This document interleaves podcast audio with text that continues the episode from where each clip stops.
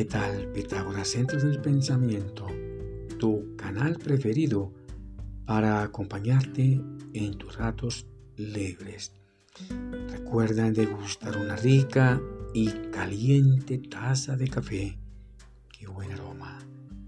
Bien como de costumbre, los saludos fraternos y especiales para todos y todas las personas conectadas en este momento con Pitágoras, centro del pensamiento. Que bueno, nuestro tema, fundamentos y operaciones del karma.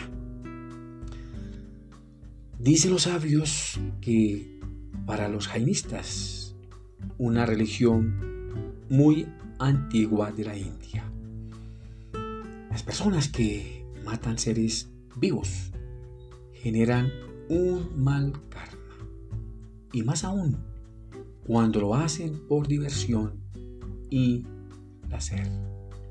Afirman ellos que tendrán que reencarnar en lugares de tormento durante largos periodos, como animales o incluso insectos. Toca averiguar. Volvamos nuevamente con los fundamentos del karma. He sabido que en el cerebro y la mente consciente existen y se desarrollan poderosas energías inteligentes con el fin de generar los pensamientos y también crear las imágenes.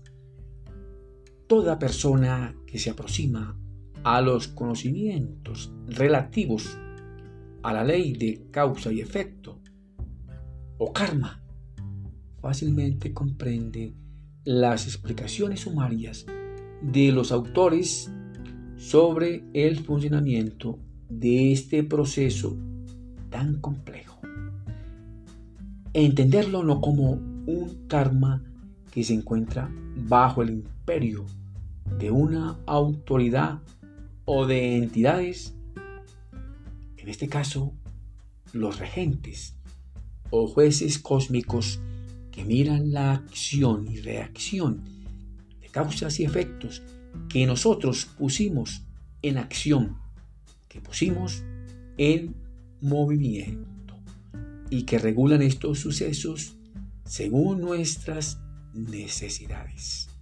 Ahora bien, si a esto le asociamos los principios de la física cuántica, que acreditan la existencia del universo subatómico, compuesto esencialmente de energías inteligentes y que estas energías se quedan colgando y no se pierden, solo se transforman, quizás, para causar un próximo karma.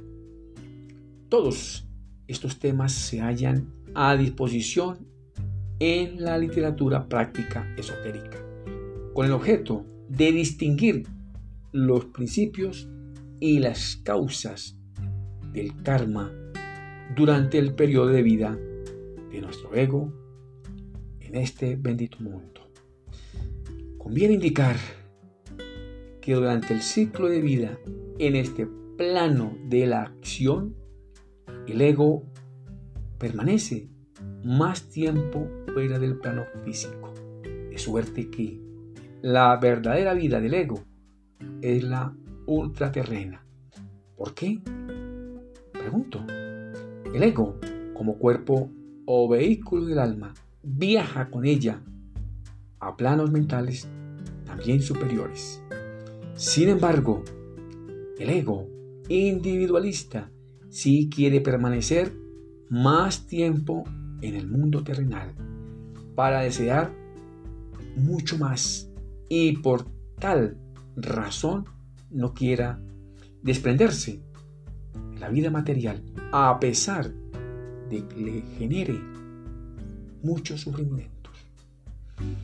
Dicen los que saben que es de una suma importancia comprender oportunamente los fundamentos y las operaciones del karma, dando relevancia en las investigaciones sobre las actividades del ego dentro y fuera del plano físico, o sea, de este mundo de la acción. Dicen ellos que la vida humana en el mundo de la acción, por su imperfección, desequilibrio y su relativa vida tan corta, se percibe de manera ilusoria, de forma maya, y que la vida real es el disfrute de nuestra alma en el cuerpo egoico, sea en niveles inferiores o superiores. La actividad del ego se manifiesta directamente más durante su permanencia en este mundo de lo físico, con actividades relativas a la generación de formas de pensamiento y creación de imágenes a través de la mente y el cerebro. Debe tenerse en cuenta que el cuerpo del ego es el cuerpo físico operando y lleno de propiedades materiales, en especial los sentidos humanos que permiten que el ego individualista desee todas las cosas habidas y por haber en todos los aspectos del mundo terrenal. Dicen también los que saben que el origen de la forma de pensamiento es una imagen mental que se mantiene unida a la mente consciente de su creador. Es como la idea emanada de la conciencia universal, pero aún sin expresarse.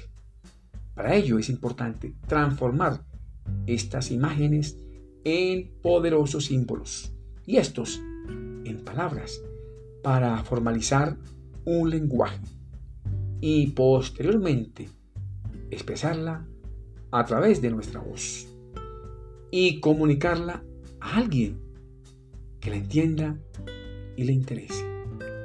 Pues aquí es donde posiblemente esa poderosa voz lleve mensajes negativos, dañinos, destructivos, llenos de odio, de envidia, de celos, de maldad. Y por ello se genere karma. Qué bueno, te deseo muchos éxitos para ti, tu familia y tus amigos.